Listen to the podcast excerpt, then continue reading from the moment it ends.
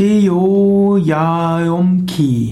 Teoyaomki, Teoyaomki war ein Gott bei den Azteken. Teoyaomki wird insbesondere genannt der Gott der toten Krieger. Er steht in Verbindung mit der Mutter Cihuacuatl und sie ist die Gattin der Mütter, der Mutterlichkeit und der Fruchtbarkeit.